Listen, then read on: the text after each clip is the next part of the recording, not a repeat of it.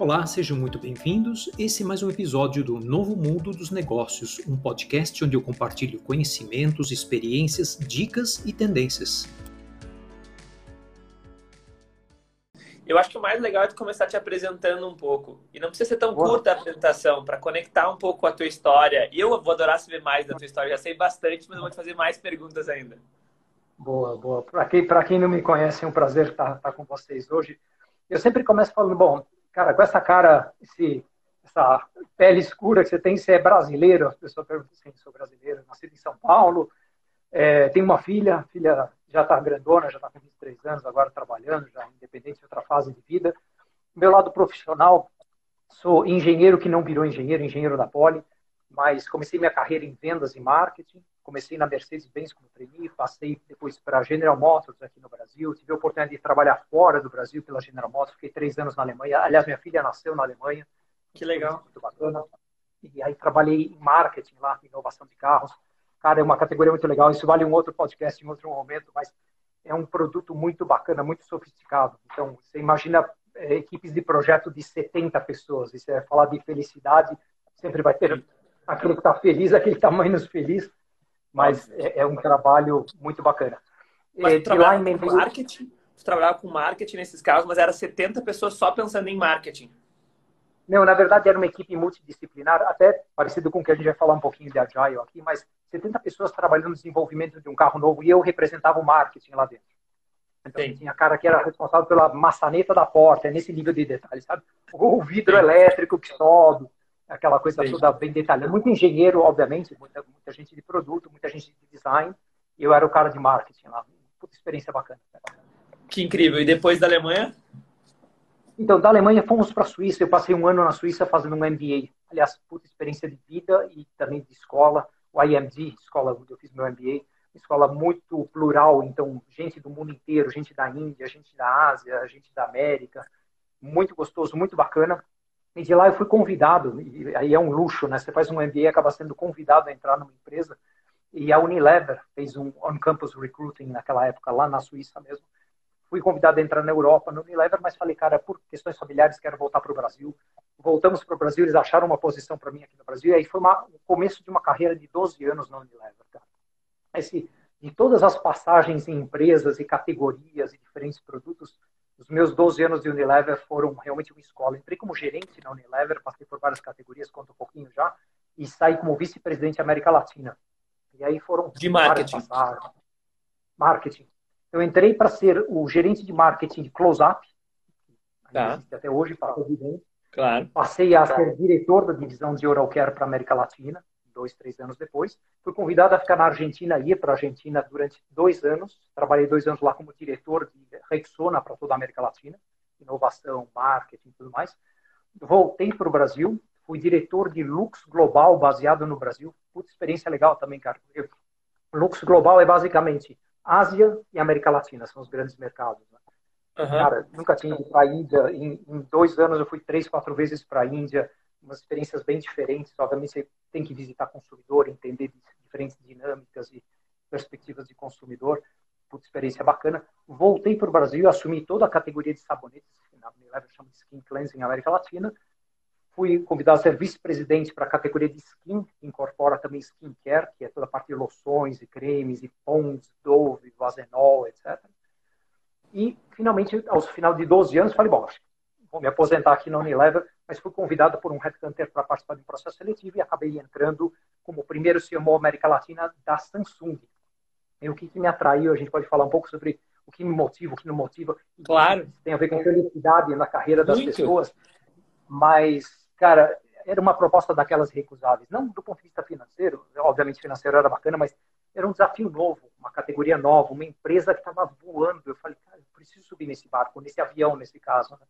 E fui ser o primeiro CMO América Latina da Samsung. E, e até hoje tu é Samsung, André, teu celular é Samsung, tuas coisas é Samsung ou não? Não dá, dá para mostrar ele aqui, mas eu Sim. sou, cara. Uma vez entra, eu era iPhone, iOS, né? E fui uh -huh. para Android, não volto mais. Eu, uh -huh. eu curto realmente bastante os produtos da Samsung. E aí fui responsável por todas as categorias de produto. Então, uma equipe grande, muito legal, América Latina baseado nessa experiência, eu fui de novo convidado por um headhunter. Legal, né? Quando eles vão se puxando no mercado. Incrível isso, né? Um puta reconhecimento. Aproximou a América Latina da Alcatel. Alcatel Celulares. E aí uma empresa menor. E aí o grande desafio, outra coisa bacana que eu sempre convido as pessoas a experimentarem na vida, era uma empresa muito menor do que a Samsung. Mas falando, Sim. cara, você vem e você monta o marketing. Nós não temos marketing, uma empresa de go-to-market. Né? Você vem montar a equipe de marketing, monta a estrutura, monta as parcerias, monta todo o ecossistema, desenvolve o marketing. E fiz isso durante três anos, muito felizes, cara. E só saí da, da Alcatel porque, de novo, tive uma oportunidade de migrar para a Mondelez como presidente da América Latina para a divisão de bebidas e sobremesas. E aí foi o meu último estágio, digamos, minha última fase como executivo na indústria, cara. Super experiência na Mondelez. Obviamente, como presidente, eu tinha outras funções que não era só marketing mais. Né? Obviamente. Fábrica, compras, jurídico. Eu tinha 350 pessoas na minha equipe e, obviamente, a boa, boa parte delas em fábricas baseadas na Argentina, Brasil e México. Mas quantos que respondiam direto para ti quando tu era presidente da Mondelez, André? Então, eu tinha nove diretores e, obviamente, aí tinha todo... A gente pode Sim. falar depois sobre organizações, hierarquias, níveis hierárquicos, se isso é mais feliz, menos feliz, é divertido. Sem dúvida. Mas realmente era uma equipe muito grande e só funcionava porque eu tinha toda uma organização para baixo que que sabia muito mais sobre os assuntos do que eu. Eu, eu era apenas, Nossa. eu sempre falo, um grande orquestrador da estratégia e das finanças, mas é, realmente quem executava estava na organização para baixo. E ao final desse período houve uma grande reestruturação de Mondelez e eu acabei voltando ao mercado. Aí realmente eles eliminaram, eles, eu era América Latina, eles eliminaram o layer regional. Aliás, muitas empresas fizeram esse tipo de movimento. E acabei tomando uma decisão, já tinha mais de 50 anos de idade, e tem um momento na vida que a gente fala, cara, de novo, pela felicidade, pelo meu propósito, acho que eu vou tentar fazer uma outra coisa, abrir uma consultoria. Fui muito feliz com a minha consultoria, até que eu conheci o Rafa Velar, fui convidado a trabalhar num projeto de consultoria com o Rafa Velar, e me convidou a ser o Managing Director da agência. Trabalhei até o começo do ano aqui como Managing Director da agência, e hoje estou liderando a parte de consultoria da Adventures, a nossa grande holding com várias verticais. Mas uma história de 30 anos, enfim, 30 e poucos anos aí contadas em poucos minutos. Mas que incrível, André. Eu estou muito feliz porque eu nunca tinha te ouvido falar das experiências pré-Mondelez, assim. Uh, não, na verdade, pré-Unilever. As outras eu já tinha te escutado falar. Então, é, é muito bacana é, te ouvir. E daí, vale lembrar que quando tu saiu da Mondelez, tu foi ser consultor de Agile, né? Essa foi o teu principal foco, certo? Eu tentei, eu tentei muita coisa, e aliás, essa é uma primeira provocação que eu deixo para vocês. O Agile é sobre tentar, é sobre tentar, errar e assumir, ok, não deu certo, vamos tentar de um outro jeito, tá tudo bem, tá beleza, eu aprendi no caminho, não foi errado duas vezes a mesma coisa, mas rapidamente se ajustar e se adaptar. Eu tentei fazer o que eu sabia fazer, é consultoria de marketing. Só que consultor de marketing tem muitos, e tem grandes empresas, pequenas empresas, médias empresas, consultor individual eu estava no mercado super é, cluttered, né? super é, aglutinado já de gente fazendo o mesmo. Não estava conseguindo espaço. Eu me é, deparei com a questão do Agile, at através inclusive de um cliente que falou, olha, cara, você já conhece de Agile? O Marcos falou, não, é isso, como é que funciona? Estudei pra caramba, cara. Realmente, eu li tudo que eu pude encontrar, ouvi tudo que é vídeo que eu pude ver, fiz cursos, fiz certificações, porque eu falei, eu adorei. Sabe quando você começa a pegar um assunto que você fala, não, quero ler mais, quero entender mais sobre isso? E fui me aprofundando. De, e aí o Agile virou a, a, a realmente o produto mestre da nossa consultoria lá. E num momento, olha que interessante, foi pré-pandemia, né? Porque o pessoal está tá precisando se transformar, precisando, depois a gente fala um pouquinho do Agile, o que é, o que não é, mas precisando fazer essa transformação do ágil e meio que experimentando, montando uma squad e tal. E aí veio a pandemia. E aí quem não era precisou se transformar, e quem não já estava fazendo precisou acelerar. E hoje Agile é meio linguagem comum aí no mercado. E, e quanto, tu pensando aqui, escutando tua história, André, quanto te faz feliz, eu imagino, hoje, estar tá como CCO da Adventures, porque tu pode juntar toda essa consultoria de Agile, mas também com marketing, né? É, e essas, tu tá prestando consultorias nesses dois. Isso é muito divertido, eu imagino, para ti hoje, não? Sabe que eu mais curto, cara? Bom, primeiro eu descobri que eu, aos, depois dos 50 anos, descobri a consultoria como uma grande paixão. Falei, posso, posso pegar tudo aquilo que aprendi antes, em 30 anos de trabalho em tantas empresas diferentes, e realmente fazer um switch e aplicar isso na consultoria para ajudar pessoas, ajudar clientes, ajudar empresas, é, grupos de trabalho. Então, primeiro, isso foi uma grande, um grande achado para mim. O segundo, assim, além de marketing, obviamente, foi meu pilar aí de construção, mas eu amo estratégia, cara. E eu acho que tudo começa por estratégia. Inclusive o Agile começa por estratégia. Tem muita gente que fala, cara, Agile é legal, vamos montar um squad, a gente vai tentando, errando, que nem o André falou lá. Não precisa fazer estratégia. Não é bem assim. Estratégia é tudo, cara. É, eu, acho que foi Einstein que falava ele, se eu tivesse mais uma hora de vida, eu, eu gastaria 55 minutos pensando no problema e 5 minutos tentando resolver o problema, que é Sim. estratégia. Então, acho que isso aí é uma coisa que me apaixona muito. Então, estratégia, agile, marketing, enfim, estamos aí trabalhando com inovação em várias frentes. Que, que, incrível, André. Deixa eu te fazer umas perguntas que é selfish. Eu acho que o melhor jeito de fazer live é perguntar as coisas que a gente está curioso, né? Cara, Quando eu escuto. Só uma coisa, me promete que você vai contar a sua história também, que eu queria Não, contaria, contaria minha história no detalhe também e daria aberto para todas as perguntas. Mas deixa eu te perguntar algumas coisas. Quando tu foi fazer o teu mestrado, André, tu, tu largou as empresas, tu fez do teu bolso, tinha uma empresa te patrocinando? Ótima pergunta. E muita gente me fala, cara, valeu. E tem aqueles que perguntam da forma financeira, teve ROI do seu investimento? Mas vamos lá, vamos, vamos conversar. Eu pedi um ano sabático na empresa que eu estava, que era General Motors na época. A empresa ah. foi super camarada, parceira, falou, cara, claro, depois você volta, a cadeira, se você quiser, é tua. Mas eu paguei do meu bolso, realmente, um MBA na Suíça, você imagina que é um duplo custo, né? O custo de vida da Suíça não é, não é dos menores do mundo. E Sim. levando filha pequena, esposa e enfim, uma, uma mudança inteira lá para a Suíça. E, e, o curso realmente é um curso caro. Eu sou o cara que faz planilha, cara de tudo. Eu sei. Então eu falei, quanto vai custar? Quanto eu preciso ter de aumento de salário? Quando eu voltar para o mercado, por quantos anos isso tem que valer para ver se me se repaga? E se pagou em 5, 6 anos, cara. E depois de 5, 6 anos, é só, só felicidade, é, é, alavanca muita coisa. Eu sou um grande defensor de aprendizado constante, cara. E às vezes você vai precisar de um grande estudo, um certificado, um grande curso, e às vezes é aquela coisa de continuar estudando, pegando livro e fazendo cursos menores. É tudo junto. Mas Sim. valeu muito a pena. Que incrível.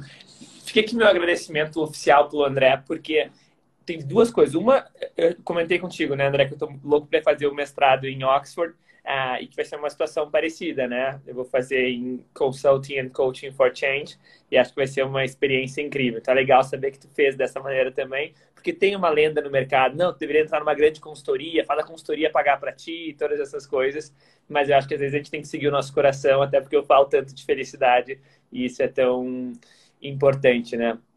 E, e, o outro é que tu sempre falou que eu ia adorar ser consultor, né? Porque, e é que agora estou fazendo, porque ter tempo para estudar e ler, e eu adoro fazer todas essas coisas, conexões, estar tá falando com pessoas, e o quanto isso me deixa feliz.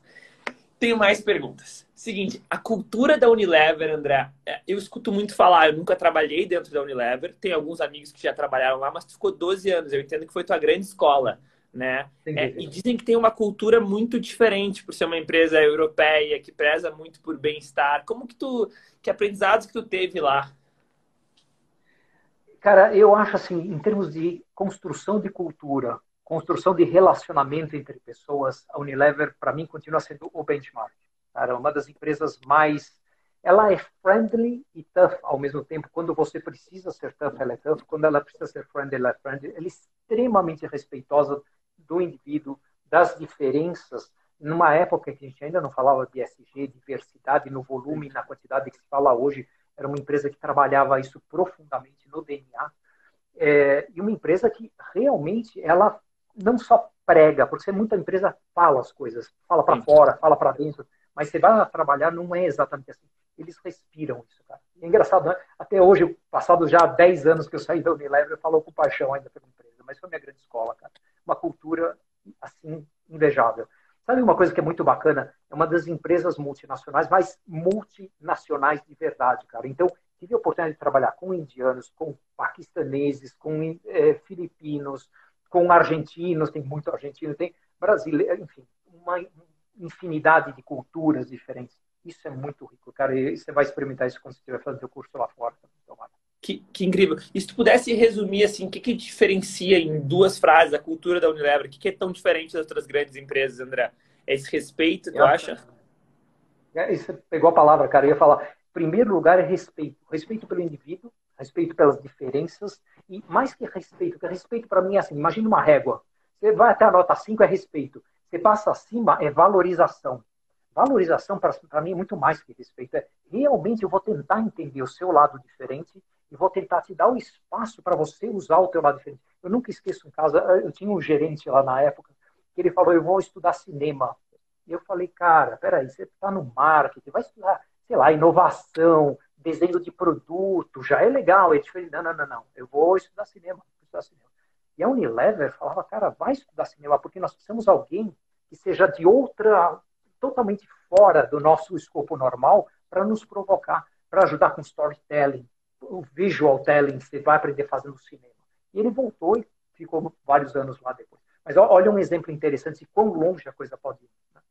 Sim, é incrível isso. Muito legal. E, e pelo que eu estou discutando, a Unilever, ao mesmo tempo que é humana, que respeita, ela não é uma empresa lenta, né? Porque eu acho que essa é a principal confusão que eu vejo de Agile. Tu pode falar melhor que eu, mas de confundir Agile, agilidade com pressa, né?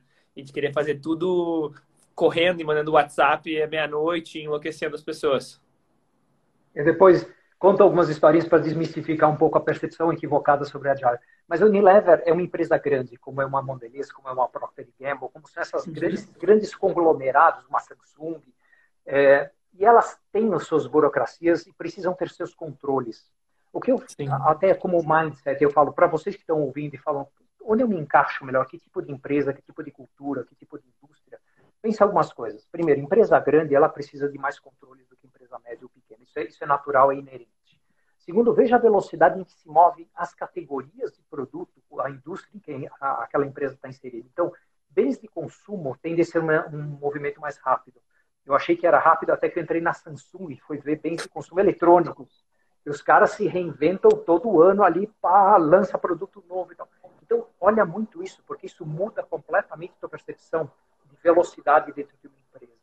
E óbvio, não vou nem falar de startups e coisas assim. Mas a Unilever realmente é uma empresa, por ser muito orientada a bens de consumo, muito com marketing no DNA, é uma empresa bastante rápida, dado o tamanho global que ela, que ela tem. Boa, incrível. É, eu acho que eu tenho, eu tenho mais um monte de perguntas, mas acho que eu tenho que me apresentar também, né? Eu prometi que eu ia apresentar. Boa. Para quem não me conhece, então, que eu vim da rede do André, uh, eu sou Diego Burger.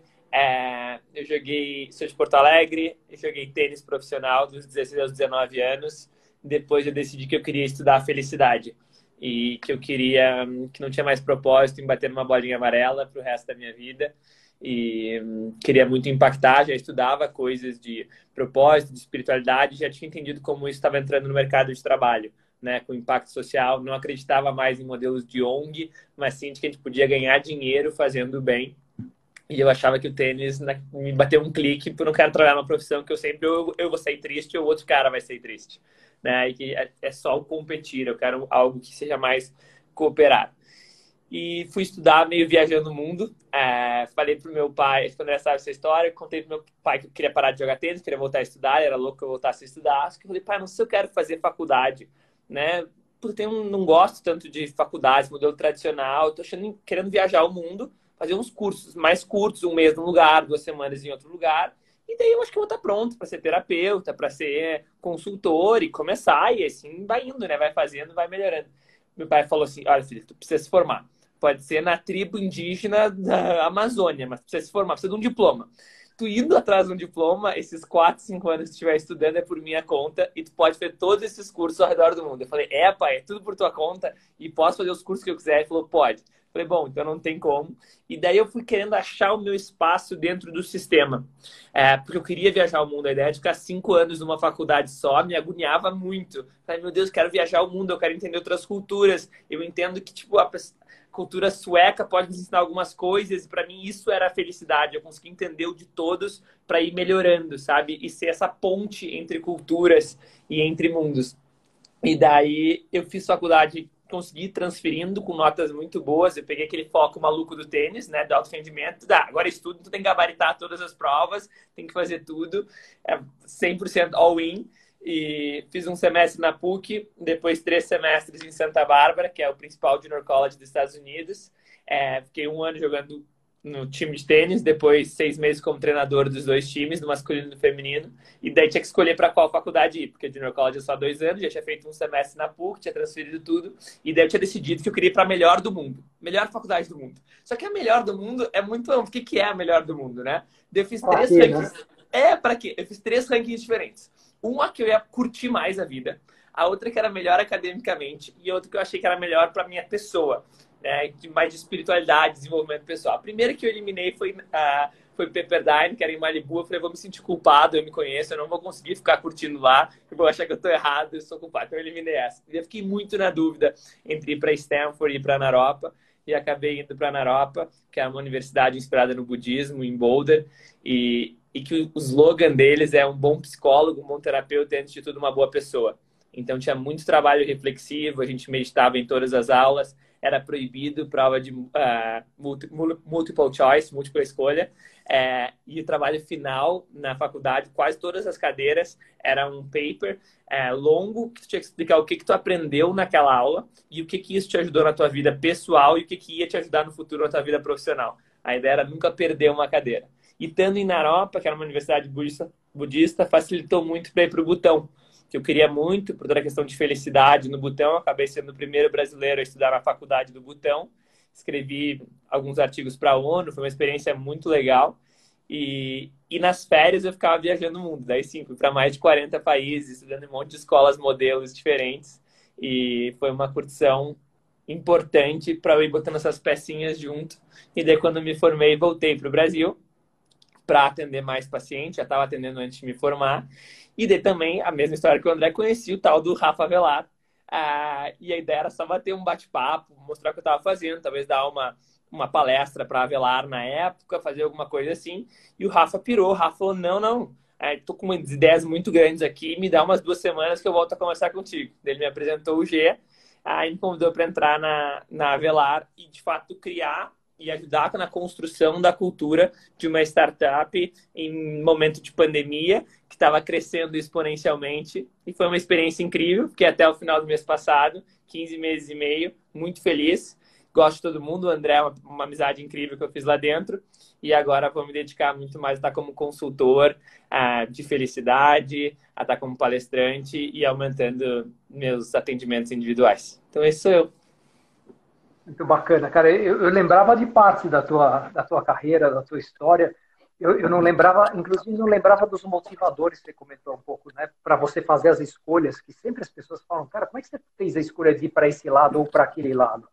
E, e, o mundo hoje está tão diverso, né? De, a gente tem, graças a Deus, tem tantas opções. Você, a minha filha mesmo, né? Que tem tá três anos, quando eu tentei ajudar não, tenta isso, tenta aquilo. Mas eu falo, cara, na minha época não tinha tanta opção. Né? Hoje tem tanta coisa que você pode fazer. E você foi bastante bravo e perseguir um caminho menos trilhado.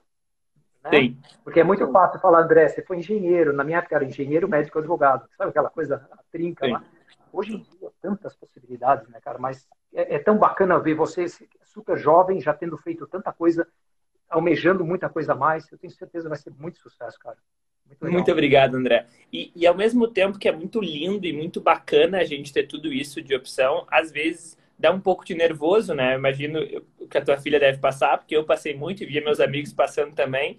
Que tá, eu, uma hora eu tava nos Estados Unidos, quando eu fui para Santa Bárbara, eu não tinha essa noção tanto. Quando eu tava lá, a Califórnia é muito longe do Brasil. Eu falei, cara, e tem que transferir daqui, daqui um ano e meio. Cara, eu posso ir pra qualquer lugar no mundo. Eu posso estar na, Indo... na faculdade da Indonésia. E tu começa a dar uma ansiedade, tipo assim, mas como, qual é a métrica que eu vou usar para escolher? Como que eu vou ficar sabendo de tudo? Então acaba gerando um pouco de fomo, de fear of missing out. E foi muito importante as conversas com meu pai. Meu pai falando, cara, esse é problema bom, que graças a Deus tem todas as oportunidades. Quando a gente tem muitas opções boas, a gente está na dúvida, quer dizer que todas são boas. Então, qualquer uma que tu for, eu tenho certeza que se eu tivesse ido para Stanford também seria feliz e teria feito um caminho legal. Ou se tivesse ido para Pepperdine, uma faculdade incrível, ia ter surfado um monte, ia ter sido muito feliz também. Então, eu fui tentando tirar o peso dessas decisões, que é muito importante também, né? É, é muito isso, cara. É viver aquilo que você está vivendo hoje plenamente e falar, cara, eu estou aqui agora, eu tenho que estar feliz aqui agora. Não tem que pensar, puxa, o fear of missing out que você falou agora, né? Cara, e se? E se eu tivesse decidido tal outra coisa? Mas você não decidiu, você está aqui agora. E essas bifurcações têm que ser tranquilas, você tem que falar, cara, vamos lá. O que que eu, eu, sempre tenho uma frase que eu uso muito: o que, que, é o pior que pode acontecer? O pior que pode acontecer é eu não gostar e, e, voltar atrás, naquela bifurcação que eu deixei lá atrás, e fazer o outro caminho. Não tem grandes problemas, né? Mas as pessoas, cara, eu, eu mentoro executivos que têm ou a minha idade ou um pouco menos, mas são já bastante mais sêniores. Fazendo perguntas muito básicas, porque nunca pararam para pensar no propósito deles, se aquela bifurcação que ele tomou lá muitos anos atrás era a bifurcação certa, porque ele às vezes vai em frente sem questionar. Então, acho que tem aí uma coisa de viva o agora, viva esse momento. Você está aqui agora, seja feliz, não fica achando que amanhã que é sábado, ou ah, tem feriado dia das crianças dia 12, aí sim vai ser, vou estar feliz. Cara, a felicidade é aqui agora. E vai fazendo as suas escolhas. Pergunta. Eu sempre falo, hoje é tão fácil, né? Graças à internet, redes sociais, amigos para todo lado. Pergunta para o máximo de pessoas, mas toma a tua decisão. Eu sempre falo isso. Porque assim, cada um vai te puxar para um lado. Se você ouvir todo mundo, você pira. Você dá aquela, oh, né? Mas vai, caminha, experimenta, volta. E quando a gente toma decisão pelo outro, a gente põe um peso no outro também, né? Eu lembro uma época quando eu estava com 17, eu não quis ir para Duke e UCLA, que me ofereceram bolsa é, para jogar tênis lá. Cara, meu pai ficou muito bravo. Ele falou, cara, como é que tu não vai? E eu falei, cara, eu quero jogar tênis profissional. Eu quero ficar mais tempo tentando isso. E, e eu, eu, brinco hoje em dia que eu salvei a nossa relação. Porque imagina se meu pai tivesse que carregar o fardo ou ficar jogando nele que eu não fui tenista profissional por culpa dele porque eu quis ir para lá, eu não queria e eu não fui tenista profissional por causa disso. Então é um fardo muito grande, a gente não pode botar isso em ninguém. A gente tem que tomar nossas Exatamente. decisões baseadas na gente, né? Exatamente, cara. E de novo, pensando um pouco no mindset que a gente vive hoje, a pandemia só acelerou, só pressionou mais a gente ter essa agilidade, forma. Aliás, eu falo de agilidade como uma cultura, como uma forma de pensar. Não é um dogma, não é um manuscrito que eu tenho que seguir a cada linha, mas dentro desse conceito, é se reinventar todos os dias, é experimentar coisas novas todos os dias, é falar, hum, gostei disso, legal, vou experimentar um pouco mais disso. É, é ter o auto-feedback daquilo que você está experimentando para ter uma validação, um ciclo de validação. Falar, não, esse parece ser um bom caminho. Vou continuar trilhando por ele até que um outro caminho apareça na minha frente. Mas eu aplico o Agile na vida pessoal, sabe? É, é uma, uma forma de olhar para a coisa também. Bem, a gente estava falando isso de escolhas, tem uma frase ah, que o Clóvis de Barros fala bastante, que eu adoro, que a gente nunca vive a dor do caminho que a gente não escolheu. É verdade, então, é verdade. Ela é muito importante, né? Porque a gente tem, e, e depois tem estudos que comprovam isso, né? A gente tem uma tendência a ficar imaginando o outro caminho. Ah, mas se eu tivesse é, solteiro, porque quando tá casado, se eu tivesse solteiro, estaria assim, mas tu se esquece, tu estaria às vezes se sentindo sozinho, as outras dores de lá, tu se esquece de pensar. Então é pouco inteligente ah. a gente ficar pensando nas luzes do caminho que a gente já deixou de escolher. Né? Não, que, que é. adianta o que agrega? Nada, nada. Você só sofre eh, desnecessariamente. Eu agrego uma frase em cima da tua frase. Vamos, vamos fazer lista de frases aqui. Da Brené Brown. Sabe quem é a Brené Brown, né? Claro, não. Ela tem vídeos, tem livros fantásticos. Ela fala, você quer ser feliz, cara? Então para de tentar ser perfeito. Né? Aliás, a maior parte dos livros dela é sobre não, tentar não, ser, não ter que ser perfeito né, o tempo todo. Mas essa é uma outra questão. Não, não só sofra, né, para de sofrer pelo caminho que você não escolheu, mas para de tentar ser perfeito o tempo todo em tudo. E, cara, eu vou ser sincero, essa é pegou forte para mim. Pegou meio tarde na minha vida. Eu sempre fui o cara que queria fazer tudo bonitinho, tudo direitinho. Aquele 99,8% de precisão nas coisas que a gente faz. E, cara, não é isso que traz felicidade. Aliás, não é nem isso que traz resultado mais hoje em dia. Você pensar do ponto de vista de negócio, do ponto de vista de empresa, do ponto de vista de carreira. Sabe o 80-20 do Pareto? Ah, vale para tudo na vida, cara. Se focar nos 80% mais importantes e bora, vamos fazer, vamos experimentar o resto, tá ótimo. Então, não perseguir a perfeição. Isso é muito importante. Eu ainda tô, eu acho que eu já me dei conta disso faz tempo, mas é um processo a gente conseguir de fato botar em prática, né? Eu eu acho que eu tenho uma habilidade muito boa de tomar as decisões macro da minha vida, muito acertadas, muito conectadas com o meu coração, e é um dom, eu desenvolvi isso muito cedo, desde os 16, pelo menos eu sinto que eu tenho isso, mas ao mesmo tempo, olha para o André me perguntasse, o que tu faria diferente, Diego? Teria aproveitado mais, teria me cobrado um pouco menos. Não precisava ter ficado tanto, na, não precisava ter gabaritado todas aquelas provas, não, não tinha necessidade de se estressar tanto se um professor dava um feedback negativo, coisas assim, sabe? De aproveitar um pouco mais a jornada, até porque é aí que mora a felicidade, né? A gente não chega nunca no lugar. Agora, uma, mais uma reflexão para ti, é, Diego, estou falando ti já, daqui a pouco vou morar no Sul. Então. É, existe uma coisa que a gente chama de retrospectiva no Agile, que é você parar a bola para você olhar para trás e analisar o que foi legal, o que não foi tão legal, o que você faria de novo, o que você não faria de novo, o que você faria diferente. Isso, obviamente, é aplicado ao trabalho, mas também se aplica à vida pessoal. Então, acho que essas paradas são muito saudáveis. E pouca, tem muita gente que eu falei, ah, pouco, as pessoas vão, que nem um trem, sabe? Uma puta inércia, vai numa direção e vai, vai, vai, vai, mas não faz essa pausa na estação para dar uma parada e pensar, falar, cara, eu tô indo na direção certa. Eu estou falando, é você com você mesmo. Você pode até pegar um amigo, um familiar, uma esposa, alguém que você confia para realmente abrir o coração, mas essas pausas são muito importantes para olhar para trás, sem dor, sem autopunição, sem cobrança. Fala, meu Deus, X anos andei na direção errada. Tá tudo bem, você aprendeu, a vida te levou até aí porque tinha uma razão de você ter vivido isso, mas que bom que você parou para pensar, que bom que você parou para refletir. É incrível, cara, com quanta gente eu converso que não faz essa pausa de reflexão, talvez por medo, talvez receio, será que eu vou encontrar se eu levantar o tapete, né? Vou olhar embaixo do tapete, talvez eu me assuste. Talvez por não saber, eu vou encontrar talvez coisas que eu não saiba responder. Tudo bem? Né? Eu, com meus 54 anos, hoje eu sei que eu não sei muita coisa. Estou bem com isso. Mas essa pausa para reflexão, cara, que importante isso. André, eu tô amando a conversa. Eu teria mais meia hora fácil pra gente ficar só te perguntando mais coisas da tua vida pessoal, mas a gente prometeu que a gente ia falar um pouco de Agile e de felicidade, da conexão desses dois, né? Então, André, explica para as pessoas que, como é que tu definiria o Agile? O Agile é simples. Aliás, se eu começar a complicar em alguma explicação daqui para frente, vocês escrevem lá no chat e falam, cara, você falou que era simples, né? tá enrolando. Porque, óbvio, a gente vai aprendendo mais e vai usando terminologias mais difíceis. Mas vamos lá. Primeiro, Agile é uma cultura se alguém falar que Agile é uma ferramenta, uma metodologia, existem ferramentas, existem metodologias, mas Agile, antes de mais nada, é cultura. Ponto. O que é essa cultura, André? É uma cultura de adaptabilidade. Se eu fosse escolher nem um tweet, uma palavra para explicar o Agile, não é velocidade. Né? Se falar Agile em português significa ser ágil, rapidinho tal, mas é muito mais sobre ser adaptável. E por isso que é tão bacana e dá para se adaptar ao Agile e dá para adaptar o Agile a tantas coisas. Né? O Agile surgiu há mais de 20, 30 anos atrás, não vou contar toda a história, mas em 2001 escreveram um manifesto que tem, sei lá, 12 princípios, quatro valores principais. Muitos deles, se vocês procurarem depois na internet, estão válidos até hoje, são bastante aplicáveis, mas eles surgiram no mundo do software. O que, é bacana? Depois de lá, eles viram que, hoje, na verdade, assim, um parênteses rápido, acho que não tem empresa de software que não trabalhe Agile. É um statement muito forte, mas assim, eles foram indo se convencendo que é a forma que funciona e hoje praticamente todos trabalham dessa forma. Mas o que é bacana, nos últimos anos vem se expandindo para tudo que é área, para recursos humanos, gente, gestão, para marketing, para inovação, para operações, enfim, o Agile está indo para todas as áreas. É o mesmo Agile que se aplica no software? Não, claro que não. Já que é só cultura de adaptabilidade, não tem uma fórmulazinha. Tem algumas dicas, e eu gosto muito disso. Eu aprendi que, assim, em vez de se abrir um livro e ler no ponto 1, ponto 2, como fazer, você aprende alguém que fez bem, você fala, olha, isso aqui acho que eu posso tentar aplicar para mim. Então tem muito mais referências, cases, melhores práticas, best practices. Né? Então a Agile trabalha muito nessa área. Então, adaptabilidade. De tudo que eu falei aqui, vocês lembrarem uma coisa, Agile é adaptabilidade.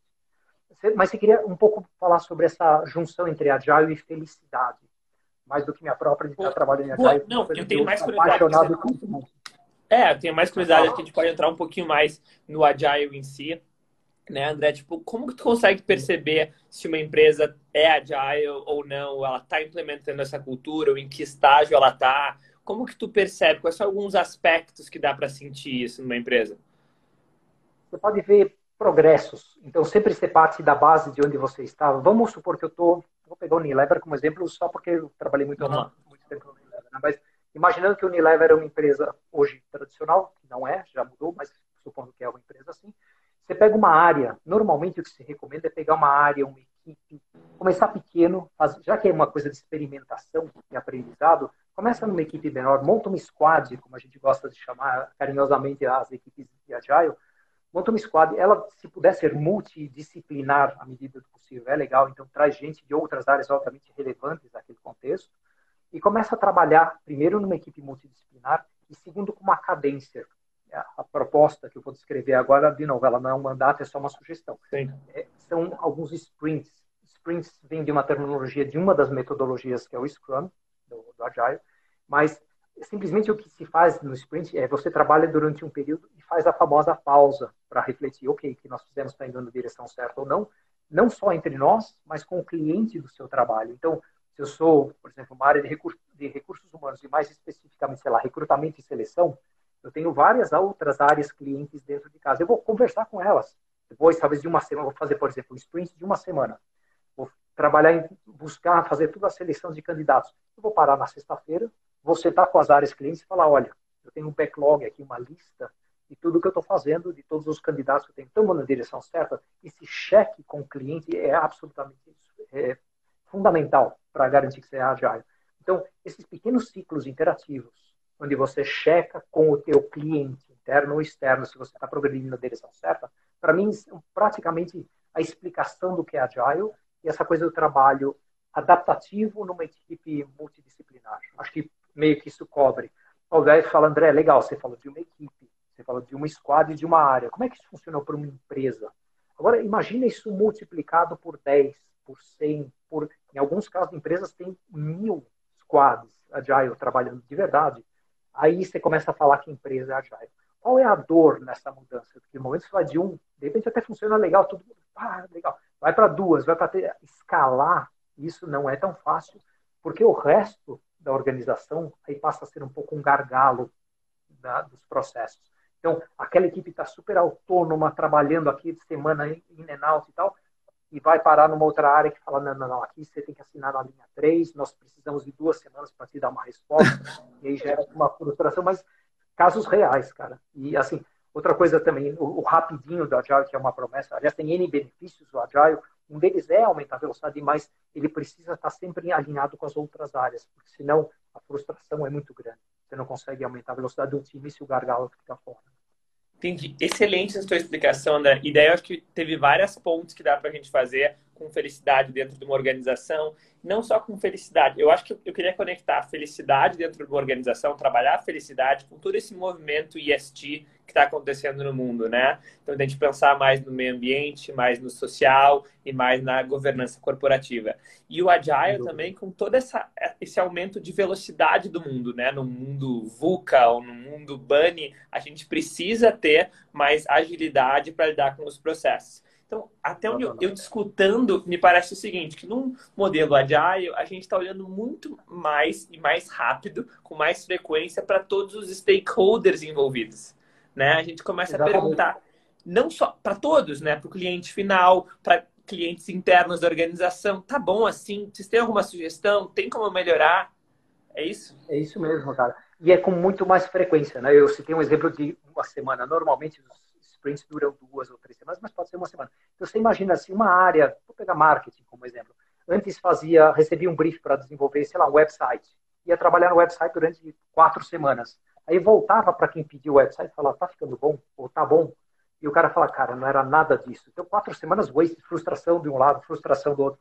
Essa interação com os clientes muito mais rápida no caminho, evita erro, faz ajuste. Nesse meio tempo, que nem se falou, o mundo VUCA lá fora está mudando. Talvez daqui a quatro semanas o que eu precisava quatro atrás já não, não serve mais, não funciona da mesma forma. Então, essa, essa é a grande graça do Agile. Isso, e, e, a, e, a, gente sabe que às vezes não é nem que a pessoa entendeu errado, é que o cliente muda, né, André? O cliente já mudou de ideia, o cliente. Então, quando a gente está mais próximo, a gente evita essa falta de comunicação, né, que é um problema tão grande. Boa. É, e o, o, cliente muda, mas você sabe que tem uma coisa que está acontecendo também, isso eu posso falar um pouco do efeito pandemia, um pouco na, no mindset de, de vários executivos. Eles estão começando a se sentir mais perdidos, cara, menos seguros, porque as respostas que eles tinham para os problemas anteriores, antes da pandemia, não funcionam nesse ambiente super VUCA ao quadrado que eu falo que a gente está passando agora com a pandemia. E eles não têm a resposta, porque no playbook deles de, sei lá, 20, 30 anos de experiência, não está escrito o que fazer agora, nesse novo contexto, nessa nova concorrência, startup surgindo para todo lado, M&As acontecendo. E o cara falou, meu Deus, e agora que eu faço? Só que ele não pode abrir o coração totalmente, ele, ele me dá uma travada. Né? E o Agile, com essa coisa de experimentação e pequenos testes, é uma forma de destravar, você destrava muita coisa. E aí você falar de felicidade, primeiro você remove a infelicidade do coitado que está travado ou está numa situação problemática ou não consegue avançar, não consegue crescer. Mas o Agile tem alguns elementos inerentes a essa cultura que eu acho que ajudam a felicidade. Não existe uma fórmula para a felicidade. Você é o mestre da felicidade. Eu preciso depois aprender muito com você, mas eu falo muito de vivência, cara. Eu acho que assim, a felicidade, ela vem de pequenas coisas que você consegue ir realizando e se sentir confortável e bem de fazer aquilo. E o Agile é sobre isso. São sobre pequenas entregas, é sobre ter claridade de escopo do que você está fazendo, quando você às vezes trabalha no, no lembra que eu falei de 70 pessoas trabalhando para desenvolver um carro? Às vezes, não, não vou exagerar, vai, mas 20 delas não tinham muita claridade exatamente do que elas têm que fazer, porque é muita gente.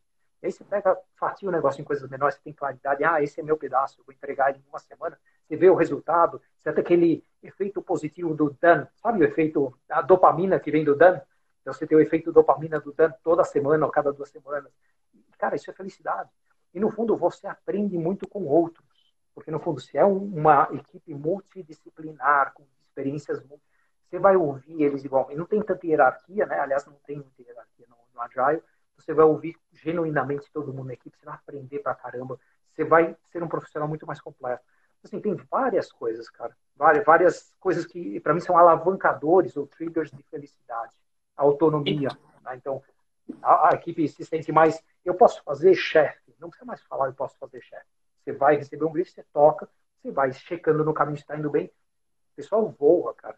Eu, enfim, não posso continuar a noite inteira, eu sou apaixonado. Não. Não, incrível. E eu acho que isso conecta muito também com o propósito né, da pessoa. Ou ela sentir que o trabalho dela é importante. Né? Vamos usar de novo o squad de 70 pessoas. Ah, eu tenho que desenhar, então, o buraquinho que vai dentro da maçaneta aqui. Puta, mas é super importante. Se eu começo a entender e eu vou desenhar em oito dias isso daqui, eu vou entregar e vou elogiar, ou vou criticar, eu começo a entender o meu espaço ali dentro. Eu me sinto parte desse todo, parte dessa organização. E me sinto menos distante do ponto final, que é fazer o carro, porque o engenheiro dessa pecinha não está no lançamento oficial do carro.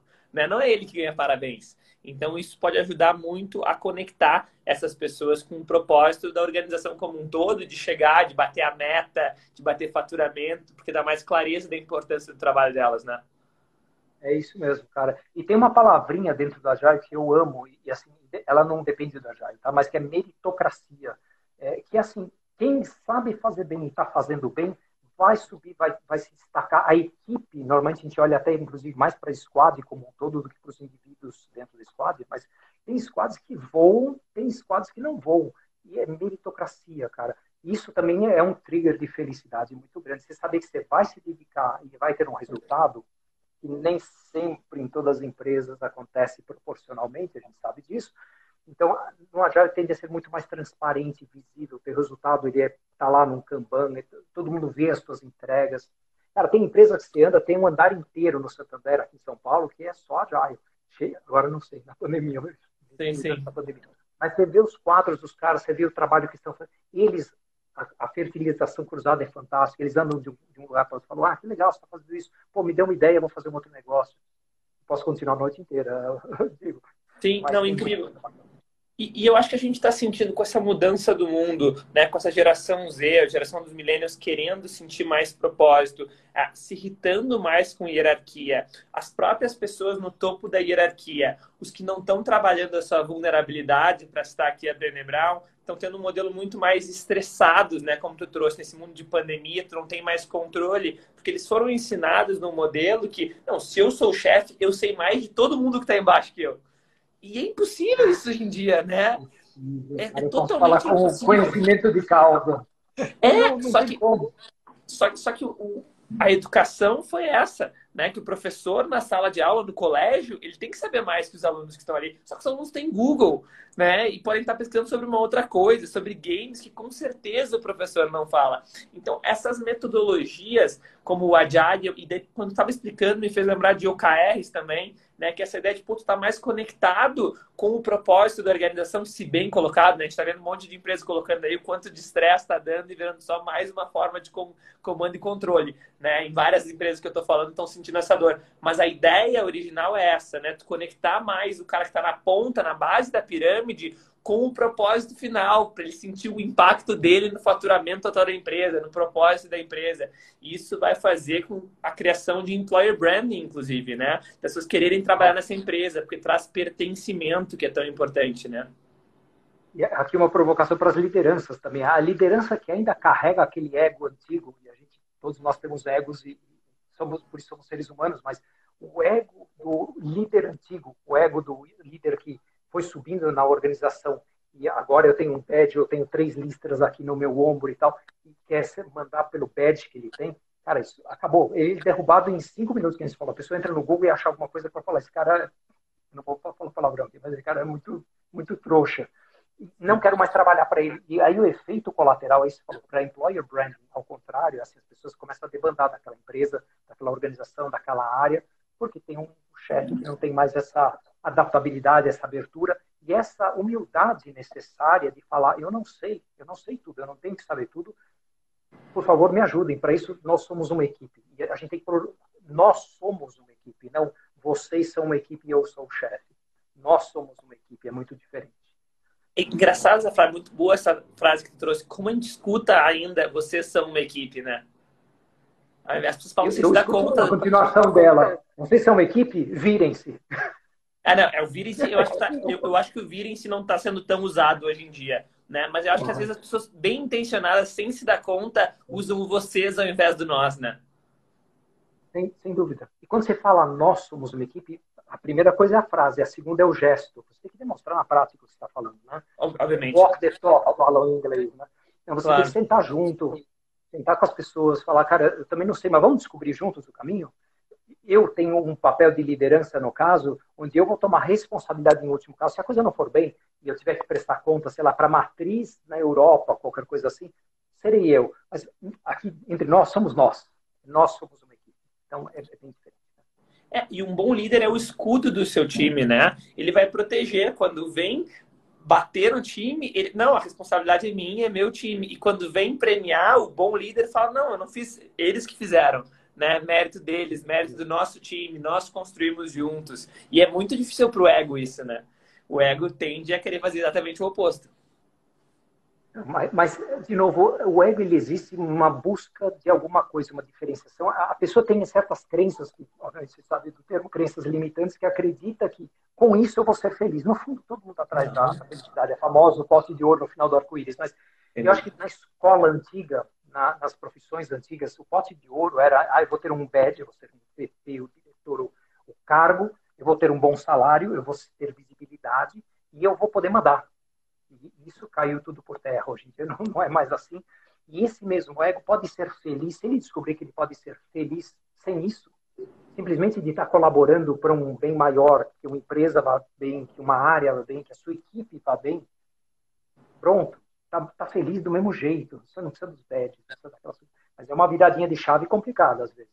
Sim. Sim. E sabe que a gente está falando de todo esse, esse papo né, de mudança de geracional, de modelo de gestão. E eu tenho uma amiga minha que sempre fala para mim, ou falou algumas vezes, que eu tenho muito cara de, de conselheiro um dia. Porque tem várias empresas no Brasil que estão pegando jovens para sentar no conselho, né? Jovens de 28, 30, 32 anos para sentar, porque o modelo antigo de conselho não está mais funcionando, né? Porque era normalmente 50% de executivos aposentados daquela organização e mais uns 50 que, de outras que 25 estavam aposentados, mas 25% estavam nos cargos mais altos de liderança. Isso dá todo mundo com mais de 50 anos nesse conselho. E se a gente quer falar de e-games, onde tem que estar no TikTok agora, quem que aquele conselho vai provocar essas mudanças, né? De falar de ESG, de propósito. Então, Quem é que tenha dito isso para você está muito certo, cara, porque a gente precisa dessa mistura um pouco das cabeças mais novas, dessa mentalidade mais nova do que está acontecendo no mundo hoje. Eu só faço uma distinção de que, até porque eu, eu me incluo nisso, acho que é menos sobre a faixa etária, é mais sobre o mindset. E eu encontro pessoas com uma mentalidade de 50 aos 25, encontro gente com mentalidade de 25 aos 60. Então, acho que tem gente que está em todos, mas tem que encontrar esse perfil e é isso que você, quando você fala de conselhos, e eu participei de conselhos, estudei para ser conselheiro e fui conselheiro também, normalmente se pega pela experiência e não pelo mindset. Olha que interessante, poderia ser um filtro para futuros conselhos. É, o, o, que skills você tem, quanta bagagem você trouxe, quantos anos de carreira você tem. E o que acontece nesses conselhos é risk aversion, ou então um risco muito, muito forte, porque essas pessoas chegam num ponto na carreira e elas só querem proteger patrimônio, elas querem proteger egos, elas querem proteger carreiras, percepções. Então elas estão ali sentadinhas. Não, eu acho que não. É muito não, não, não. Muita. Enfim, respirei um pouco isso, me frustrei um pouco. Acho que você tem um ponto aí, uma grande oportunidade para você e para outras pessoas que estão então, Sem dúvida. São jovens, têm uma cabeça diferente de perseguir, entrar para esse outro lado para provocar mesmo, para trazer ideias novas. Não ter medo de falar, isso eu sempre falo, até para minha filha. Eu falo, cara, vai e fala o que você pensa. De uma forma nice, seja cordial, entenda, ouça muito antes de falar. A gente tem que ter essa dualidade, mas vai e fala, não deixa de ter o ponto. E às vezes, e às vezes falar fazendo pergunta, né? Olha, eu posso estar errado, mas o que eu estou vendo aqui é isso. É, eu estou vendo errado e aceitar ser corrigido, né? Diminui muito. Ou não é isso, penso diferente. Não precisa falar assim. Pode trazer só uma pergunta, né? Me parece tem que. Tem umas palavrinhas mágicas, sabe quais são, cara? É assim, primeiro, eu não tenho certeza, mas, e aí você pode colocar o seu ponto de vista, você já fez um disclaimer na frente, olha, eu acho que, eu não tenho certeza. Sim. Ou, a outra que eu, eu gosto da coisa da pergunta, né? O que vocês acham de? É uma forma de colocar um ponto de vista. Tá todo mundo indo numa direção. E você fala, cara, eles vão cair no precipício. Eu preciso falar, fazer uma coisa. Você não pode gritar, parem. Você fala, gente, o que vocês acham de tomar um sorvete ali do lado? Ah, vamos, vamos pra lá. Entendeu? O que você Sim. acha de? São formas fáceis de não ferir egos dos outros lados, porque senão você causa uma barreira, uma resistência imediata, mas conseguir trazer teu ponto de vista diferenciado. É, eu gosto muito, e vai muito de estilo, né? Consigo tu falando essas perguntas, é muito o que tu traz geralmente no dia a dia. Eu gosto muito do me parece que, ou pelo que eu estou vendo, é isso. Eu acho que quebra um pouco também, faz teu ponto e te mostra o que tu tá vendo. André, eu acho que a gente conversou muito hoje aqui. É, vou fazer o oposto do que eu fiz em todas as lives da minha vida. Eu acho que é definir um pouco felicidade no final da live, mas eu acho que vai ser muito interessante para conectar os pontos de tudo que a gente falou né? Eu, quando a gente fala para a ciência, a felicidade, é, primeiro ela é quantitativa, porque a ciência tem que medir algo, e, e nunca vai conseguir explicar a felicidade 100%, porque o qualitativo e as filosofias e as religiões sempre vão ser importantes para entender esse sentimento, que é o que a gente busca a vida inteira. Tudo que a gente faz como ser humano, da roupa que a gente coloca, o que a gente está tomando agora, tudo é para ser mais feliz, conscientemente ou não. E, então, para a ciência, felicidade é sinônimo de bem-estar, contentamento, satisfação, eudaimonia e o que usam no botão, que é o que eu mais gosto, que eu aprendi lá, que é paz interior. É de se sentir em paz. Tu sentir que de fato tu tem feito as coisas com o que o mundo te joga, então o mundo joga coisas em ti, tu não escolhe essas coisas que o mundo joga em ti, mas tu escolhe como tu reage e tu tá feliz, com paz de espírito, da maneira que tu tá reagindo a essas coisas e na direção que tu tá apontando. Porque tu não escolhe aonde na corrida tu vai estar, tá, mas na direção tu escolhe para onde tu quer mirar e para onde tu quer caminhar. Então isso é felicidade. E é muito diferente de alegria e prazer. Né? Alegria e prazer são coisas muito momentâneas muito momentâneas. E, quiçá, um dos maiores erros da nossa sociedade, um dos maiores problemas, é que a gente busca alegria e prazer o tempo inteiro. Né? A gente vive uma sociedade que quer estar tá sorrindo o tempo inteiro, quer estar tá controlando tudo, é avessa a erro, tem muitos medos. Um outro jeito de ver isso é tu vai ser guiado por amor pela paixão, pela coisa que te deixa feliz ou por medos. Então, eu não posso nunca me machucar, não posso nunca fazer nada, porque está no presente, está na mente hedonista, ao invés de estar tá na mente da construção da minha felicidade. Não, é uma jornada, eu quero ir lá, eu entendo que eu vou ter que passar por dificuldades, mas eu estou indo na direção certa, eu não vou fugir disso. E eu acho que é um pouco do que a gente estava falando aqui a live inteira, né, André? Trazendo pontos da tua uhum. jornada, pontos da minha jornada, conectando com o Agile, com o ESG, com as mudanças do mundo, com ter mais, ter mais vulnerabilidade, diminuir os nossos egos. Eu acho que é um pouco disso, né? Total, cara. Adaptabilidade, vulnerabilidade, é, é por aí.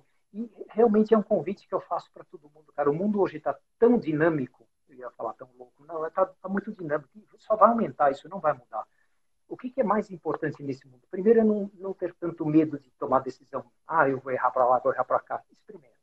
Segundo, você falou uma frase matadora, cara. Tomou uma decisão, vá por ela, não fica olhando aquilo que você deixou de lado. Né? Não busca a perfeição. É, e eu acho, cara, essa coisa da humildade de falar, vou experimentar, eu não sei se vai dar certo ou não, vou comentar com as pessoas e vou tentar. Né? Saiba que a felicidade está aqui hoje. Hoje é sexta-feira, aqui estamos no final da tarde. Não espera que no sábado, ou no sábado, ou no Natal, ou nas férias do ano que vem. A felicidade não vai estar lá se você não for feliz hoje. É.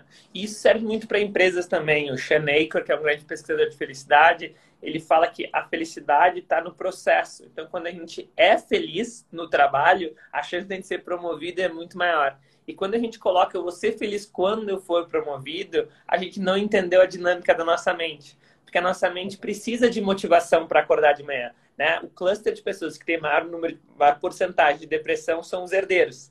né? Porque não tem essa motivação para acordar de manhã. Muitas vezes não constroem isso. Então a gente precisa de motivação. Ah, quando eu for promovido, você fez. Beleza, tu é promovido. E agora? Vai comemorar o resto da vida? Não, você tem que criar outra motivação. Então, quando tu cria no teu subconsciente que eu só vou ser feliz quando eu alcançar isso, é muito triste, porque tá dizendo pra tua mente que tu não pode ser feliz. Tu só pode ser quando tu alcançar aquilo. E a tua performance cai, a te adoece.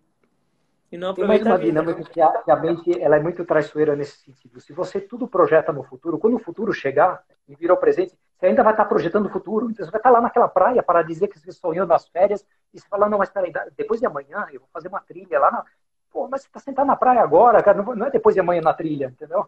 Mas é, vira uma dinâmica mental perigosa, vira um, uma inércia complicada. Mas estou eu aqui falando de felicidade para o mestre da felicidade. Aliás, não. Tá, cara, se você tem dica de podcast, alguma coisa que você escuta sobre felicidade, eu, eu não eu vejo mais de negócios na minha, minha praia, mais, mas teria curiosidade de saber. Cara, tem um podcast, uh, eu acho que é Happiness Talk o nome eu não vou lembrar, é da professora de Yale, de Positive Psychology. Um, eu acho que é Happiness Talk. Eu posso, eu te mando e coloco nos stories depois. Uh, é bem interessante e ela convida algumas pessoas bem, bem legais para conversar, outros estudiosos, e é bem técnico com algumas coisas que são bem legais. Por exemplo, teve um que eu escutei dela que é do uh, Paradoxo das Escolhas sabe? Quando tem muitas opções, o, cliente tem menos chance de comprar alguma coisa, né? As empresas continuam dando opção demais, porque elas entram numa celular da esquina. É, ela fica achando que a, que o, o dono do bar percebe muito mais o cliente que não compra por não ter aquela cerveja específica. Então ele acha que tendo todas vai vender mais, mas não é porque o cliente fica tão perdido e que ele evita, ele não percebe isso, ele não consegue citar isso, mas ele vai evitar ir naquele ambiente, porque ele não se sente bem, é tanta opção que ele fica atrapalhado. Então é bem interessante sobre o paradoxo das escolhas e felicidade, mas tem vários dela, eu te mando sim. Boa. Eu, eu deixaria pra, também para quem estiver ouvindo a gente aqui algumas dicas assim. Acho que Frederico Laloux, que nós dois gostamos muito, ele tem uma série de vídeos. Eu não lembro o canal dele, provavelmente tem esses vídeos eu praticamente assisti todos, gente. Acho que tem 70 vídeos do cara lá, que pega o, o livro dele, mas é muito mais divertido você ver o vídeo do Frederick Laloux. Então, acho que depois você pode colocar lá nas dicas. É, Management 3.0, não sei se você curte muito essa parada, mas é, é um caminho de tentar trazer um pouco mais de felicidade e equilíbrio para o mundo do trabalho. Então, não precisa fazer certificação em nada. Estudem, leiam, vejam, é muito simples, mas tem sempre aquela dicasinha de como aplicar algumas técnicas, algumas dicas para o dia a dia, fica um pouco mais leve, mais feliz, mais é, rewarding, como é que fala em português, mais é, celebrativo, enfim. É, e celebra mais. André, então, depois entra lá no meu perfil do, do Instagram, eu tenho lá no meu link da bio, tem um podcast também, mas não é sobre felicidade, é sobre businesses. Não, mas eu acho, eu acho incrível o teu podcast, o teu podcast é mais curto, né, André? Então isso é muito legal também, né? A maioria dos talks são eu, mais eu curtos. me propus a fazer isso como um reward para quem quiser ouvir. É, são ideias que eu baixo em 5, 7 minutos. Não tem muita forma. Eu gravo uma vez só. Não fico. Isso aprendi com o mestre Rafa Pelar. Eu não fico gravando, regravando, editando. Saiu, saiu, foi, acabou. Um por semana. E vai ter toda semana alguma coisa nova, alguma experiência nova para compartilhar. Que incrível. Deixa eu dar então duas do Frederico Lalu, dicas que eu adoro. Uma é o talk dele com o Dalai Lama. Eu amei aquele talk. Achei incrível, incrível, incrível. E a outra é quem, quem lê inglês, quem tem influência, o livro dele ilustrado é muito mais legal que o livro normal, assim. Eu achei aquele livro... Eu queria que todos os livros bons, assim, famosos, tivessem aquela versão ilustrada, porque ele consegue ser profundo, porque são 114 páginas, mas então ele é profundo, ele tem bastante texto, mas é muito mais rápido de ler. A, a ilustração deixa bem claro as coisas, memoriza mais fácil, eu sou um pouco visual, então ah, foi incrível para mim. Eu leio e releio bastante. André. É bom, né? É sempre legal deixar dicas aí, mas é isso aí, cara. Muito legal. Obrigado pelo espaço no papo de hoje. Muito que isso, André. Um prazer incrível, inenarrável te ter aqui. Eu aprendo muito contigo. É, vamos trocar mais, falar mais. Com certeza um dia a gente ainda vai fazer um projeto de consultoria juntos em alguma empresa. E obrigado pelo teu tempo. Vai ser um prazer e eu aprendo contigo também, todos os dias. Então, muito obrigado Valeu. pelo espaço. Obrigado para quem participou aí. Obrigado, pessoal. Um abração. Vai ficar salvo aqui a live.